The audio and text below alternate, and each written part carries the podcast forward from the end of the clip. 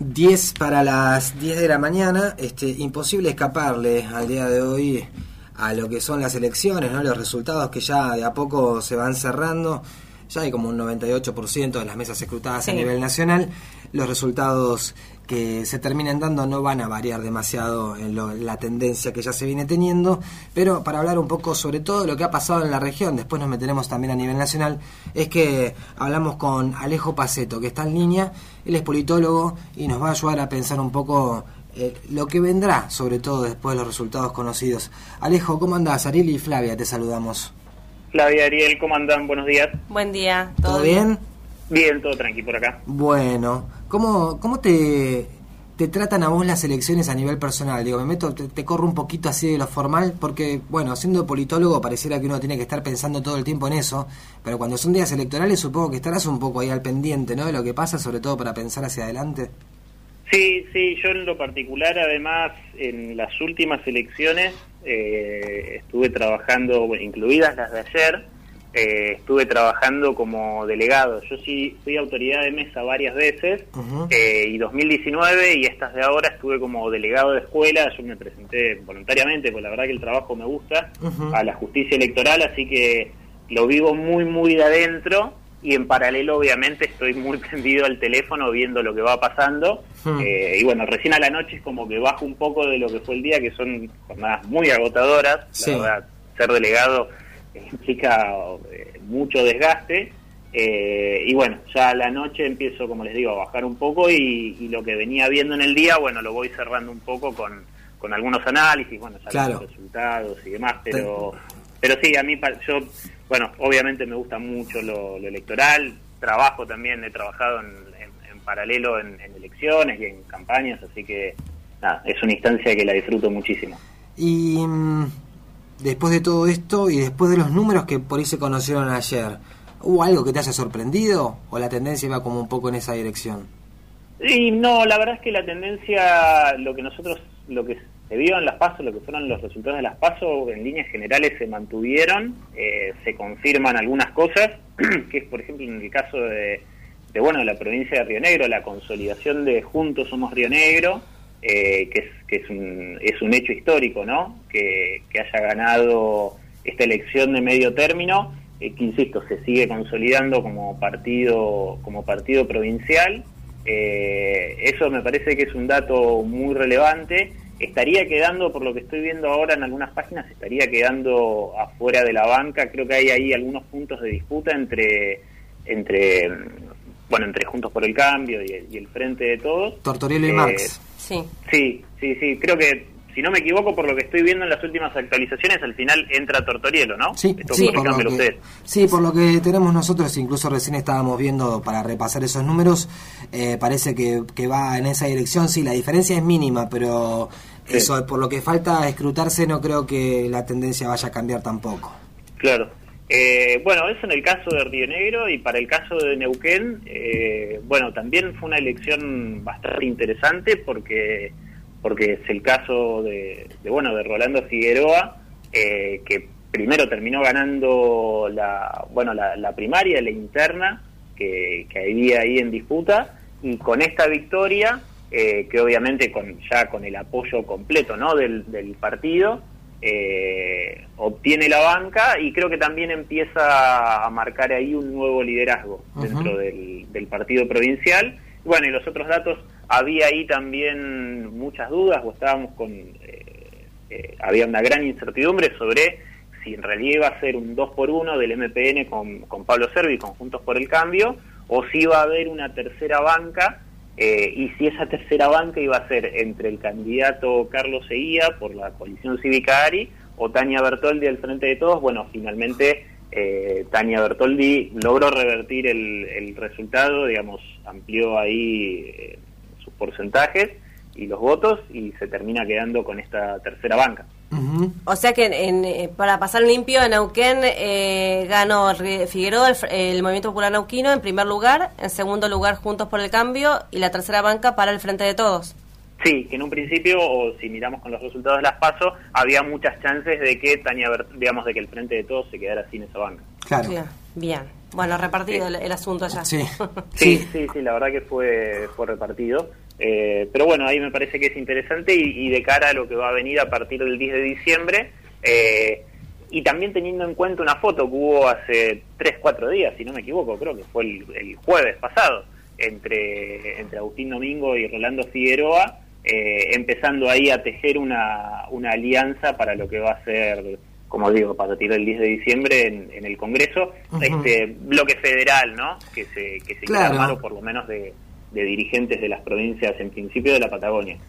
¿Y cómo lo ves a eso vos, Alejo? Porque es cierto que en, esta, en estas elecciones particularmente las eh, fuerzas provinciales por ahí se han mantenido, ¿no? Y han mantenido sus bancas y han este, avanzado en eso. Eh, históricamente por ahí no sé si ha habido tantas alianzas, por ejemplo, entre provincias como es Neuquén y Río Negro. Eh, ¿Cómo ves eh, esa posibilidad, digo, por otro lado, teniendo en cuenta a los dos partidos políticos que, por más que sean vecinos, tampoco son iguales? No, no, no, más vale. pero bueno, me parece que puede ser ahí la génesis de algo interesante, sobre todo porque en líneas generales estamos en un contexto en el cual viene habiendo en, la agenda pública y sobre todo en las últimas semanas eh, bueno, creo que ahí tuvo errores, ¿no? Desde el, presidente y el oficialismo, de tratar de hacer estas diferencias con Córdoba, se viene mucho apelando a la cuestión del federalismo, de, que la política y de la agenda política eh, viene siendo muy porteñocéntrica, entonces no son datos menores eh, que los partidos que sean los, los victoriosos en las provincias de Neuquén y Río Negro sean partidos provinciales. Eso me parece que es un dato muy interesante porque, bueno, sería lógico que eh, si, si fueran, digamos, que sea un, bloque, por más que sean de las provincias, de un partido nacional, ¿no? Obviamente, Tania Bertoldi eh, va a jugar para el Frente de Todos y va a hacer alianza con diputados de otras provincias, pero este es el caso estrictamente de partidos nacionales y viene eh, levantando mucho, como les decía, esta cuestión de discursiva y de política de empezar a pensar más en un federalismo. Bueno, me parece que eh, hay que empezar a mirar con mayor atención eh, cómo van a cómo van a jugar estas bancas de Juntos Somos Río Negro y del Movimiento Popular Neuquino y bueno ver también si eso puede expandirse a, representantes de otras provincias. Eh, Alejo, em, con respecto a la elección aquí en la provincia de Río Negro, con respecto al, al, triunfo ¿no? de Juntos Somos Río Negro, eh, y al triunfo de, las fuerzas provinciales ¿no? que veníamos analizando. Bueno, en la provincia de Nauquén, el Movimiento Popular Nauquén es un frente que ya está consolidado hace muchísimo tiempo. Eh, juntos somos Río Negro, eh, es la primera vez que gana una elección de medio término. ¿Cómo, ¿Cuál es tu mirada sobre esto? ¿Por qué el electorado rionegrino eligió a Juntos somos Río Negro? Porque logró correrse de manera satisfactoria de, bueno de este clivaje o de esta gran diferencia de la, de la famosa grieta que hay a nivel nacional eh, me parece que hubo un, cambio positivo de o una propuesta positiva ahí a nivel discursivo que ya la viene obviamente trabajando desde hace mucho tiempo juntos somos Río Negro no por eso su partido provincial no es de hace dos meses no es de hace dos años viene ya hace un, buen periodo trabajando en este sentido. Eh, lo que le quedaba me parecía era lograr tener estas instancias electorales, bueno, obviamente eh, la gobernadora es de Juntos Somos Río Negro, pero creo que estas, estas instancias de medio término lo que hacen es consolidar esto, que hay un porcentaje enorme de la población rionegrina que no le interesa eh, caer dentro de este clivaje nacional entre lo que son las dos coaliciones mayoritarias y que prefiere un partido que va eh, en defensa de los intereses de las y los rionegrinos, que es la bandera histórica del movimiento popular neuquino y es lo que logró sostener a lo largo de estas seis décadas. Bueno, me parece que eh, Juntos Somos Río Negro nació con esa idea y ahora lo está convalidando en todas estas instancias electorales. Bien, y a nivel nacional, ¿cuál es tu mirada de lo que pasó? Bueno, el gobierno pudo recuperar algunos puntos, eh, si bien no, no, no tuvo una, una, victoria ahí, justamente estaba leyendo eh, algunos artículos que iban en ese sentido, ¿no? Que es eh, una derrota con un poco de sabor a victoria porque incluso dentro del oficialismo se creía que, que el resultado podría llegar a ver, o sea, podría haber sido peor, eso quise decir, ¿no? Me parece que un poco logró recuperar el gobierno, era lo que algunos veíamos que podía o que podía llegar a ser natural que sucediera, bueno, efectivamente pudo recuperar el gobierno, sin embargo no ganó las elecciones, eh, tiene muy complicado, eh, insisto, a partir del 10 de diciembre lo que va a ser el, el Senado y está a, nada de diferencia con, Juntos por el Cambio también en, diputados. Eh, y bueno, ahí también va a entrar muy en juego todo lo que veníamos charlando antes con cómo van a estar jugando el caso de los diputados de, Neuquén y Río Negro y cómo se van tejiendo las alianzas eh, también con las otras gobernaciones, ¿no? Porque no es solamente a tener en cuenta lo que pase con Neuquén y Río Negro, pero el panorama no es no es sencillo para, para el gobierno a nivel nacional. Eh, igual yo no soy de, de, creer que lo que sucede ahora necesariamente se va se va a repetir en las elecciones de 2023. No, por supuesto, falta un montón dos años es muchísimo. Eh, y hay también antecedentes de, de, oficialismos que no le fue bien en las elecciones de medio término y después sí en las, en las generales. Digo, casos hay de todo, con lo cual no podemos predecir absolutamente nada. No, y calculo que menos nosotros viviendo en este país tan aleatorio, ¿no? Donde todo el tiempo se van discutiendo cosas distintas y donde siempre son los mismos temas, incluso, ¿no? Lo que van preocupando y los que en definitiva por ahí pareciera que son los que los que marcan tendencia a la hora de votar. ¿Pensás que los y las argentinas eh, repetimos nuestro voto según lo que estamos viendo en esos puntos de siempre, digo, hablando de la economía, de la inseguridad, de ese tipo de cosas, digamos, nuestro voto se basa en eso históricamente y esta vez se ha repetido así?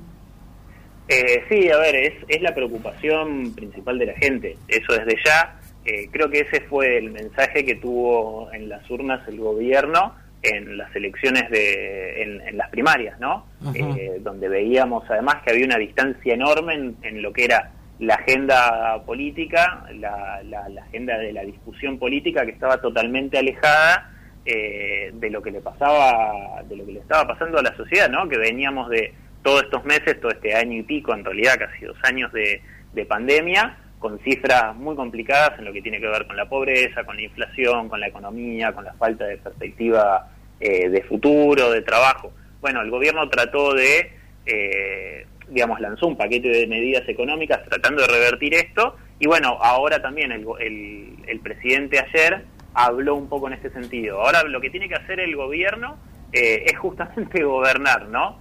porque ya pasó por ahí esta etapa de crisis y un poco lo marcó también ayer mismo el presidente, ¿no? Se cierra la etapa de alguna manera, ¿no?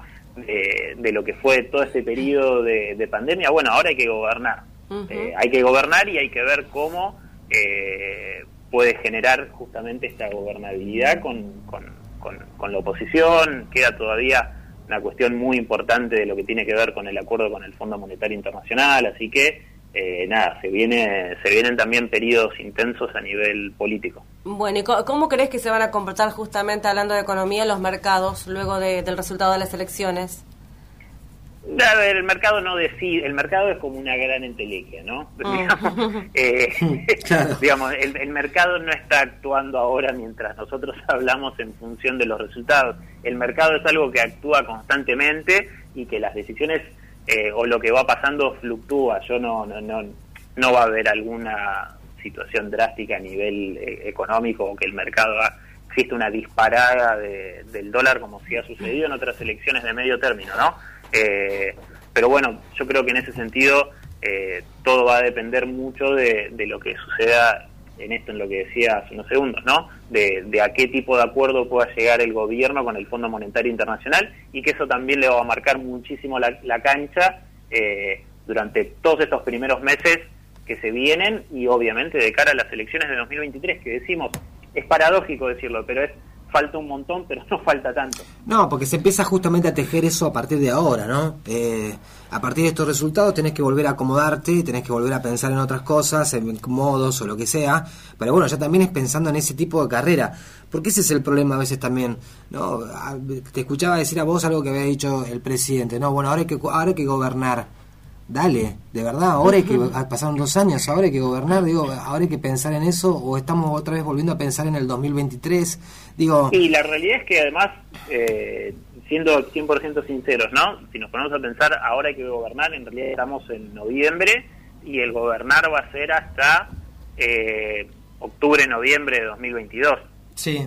Porque después ya se empieza a pensar, obviamente, en las elecciones de 2023, sobre todo también teniendo en cuenta que en algunas provincias, como puede volver a pasar acá en Neuquén, se vote a gobernador en marzo, abril de 2023. Con lo cual, el gobernar o legislar es muy corto.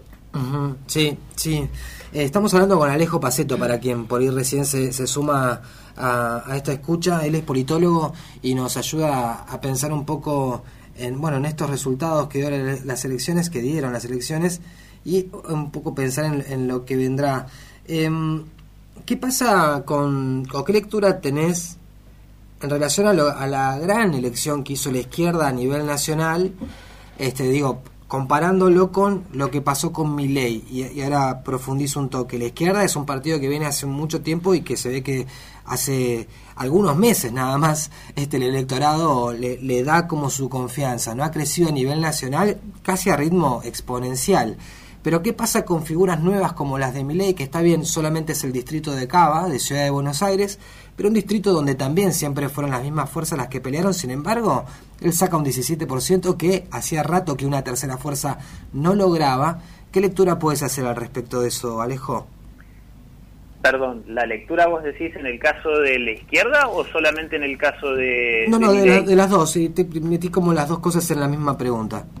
Yo adhiero a lo que vos decís con el caso de la izquierda, que, bueno, que es una fuerza que viene teniendo también un crecimiento muy interesante ya desde hace una buena cantidad de periodos electorales. De hecho, eh, la izquierda, el frente de izquierda, siempre es uno de los casos que se usa para decir, eh, uno de los casos concretos, ¿no? Para decir, miren cómo las primarias eh, favorecen y han favorecido partidos como, bueno, los que integran el frente de izquierda, el, PTS, el Partido Obrero y si no me equivoco, Izquierda Socialista, eh, o por ahí algún otro partido ahora que se me está perdiendo, ¿no? Pero más chico. Pero, pero sí, la izquierda viene teniendo un, crecimiento interesante. Es realmente interesante que haya logrado meter a Alejandro Vilca por el caso de Jujuy.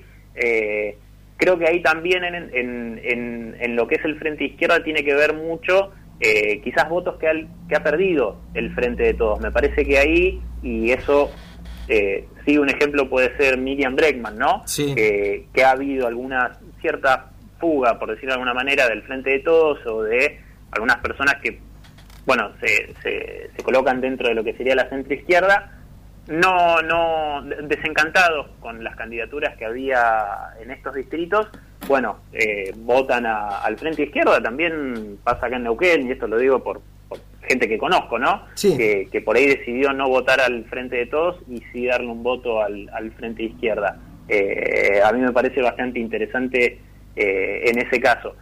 Lo de mi ley me preocupa, lo de mi ley expert me preocupa mucho eh, porque sí es un discurso que viene creciendo y que lo empezamos a notar varios el año pasado con la pandemia que tenía que ver con los discursos de odio.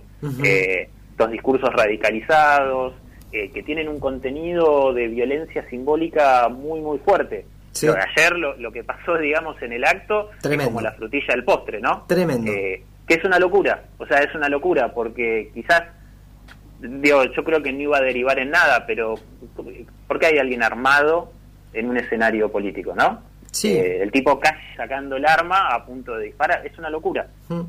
O sea, es una locura, tampoco sabemos cuál era la situación o sea, quizás el que estaba abajo también estaba armado. Es, un delirio, ¿no? y eso me parece muestra lo peligroso que es eh, la propuesta que yo ya opto por decirles que no son libertarios, porque me parece que eh, libertarios eran otros, por ahí más vinculados al, incluso al anarquismo. Eh, estos son partidos de extrema derecha, son partidos antiderechos, eh, tienen ya lo digo, tienen un fuerte contenido de violencia simbólica, eh, misóginos, hay gente que es, eh, que justifica lo que fue la dictadura y el proceso, que son negacionistas. Es un partido casi nazi. Eh, y se sabe que hay presencia de muchos grupos nazis que estuvieron ayer en el Luna Park, con lo cual a mí básicamente me preocupa muchísimo y no tengo ningún problema en decirlo. Y, y, es peor todavía ahora porque van a ocupar bancas eh, en, en el Congreso. O sea, me parece que terminó, dejó de ser gracioso hace ya mucho tiempo cuando estaba en la tele y ahora es preocupante. Tal cual. ¿Y pensás que puede haber una proyección nacional, que es lo que busca, eh, la próxima meta, ¿no? Lo que, lo que busca es eh, justamente mi ley, esta proyección nacional, que el partido eh, logre esta, esta proyección a, nivel país. ¿Pensás que esto se puede dar en un futuro?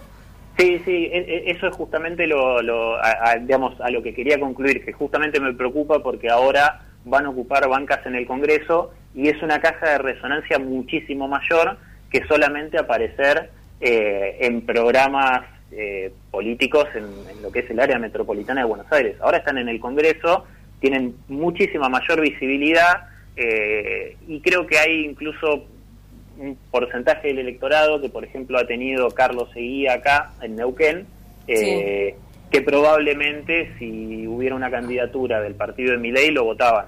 Mm. hay, hay, hay muchos puntos de, contacto ahí, con lo cual sí, a mí me preocupa bastante que para 2023 puedan llegar a tener representación en, eh, bueno, en nuestras provincias y en otros distritos del país. Sí, sí, a mí me parece muy, muy peligroso. Bien, Alejo, eh, vamos a seguir charlando, si, si te parece en algún momento. Gracias siempre porque, primero porque cada vez que te, te proponemos una charla siempre accedes y nos ayudas a pensar un poco y bueno, también pensando en el panorama que se viene, este tal vez estemos en contacto un poco más fluidamente para seguir charlando de estos temas, si te parece. Sí, por supuesto, a disposición cuando quieran y para mí también es un gusto charlar con ustedes. Buenísimo. Bueno, gracias. Alejo, te mandamos un abrazo, que tengas buen día. Abrazo. Pasaba Alejo Paceto, politólogo él, que nos ayuda a pensar un poco todo esto.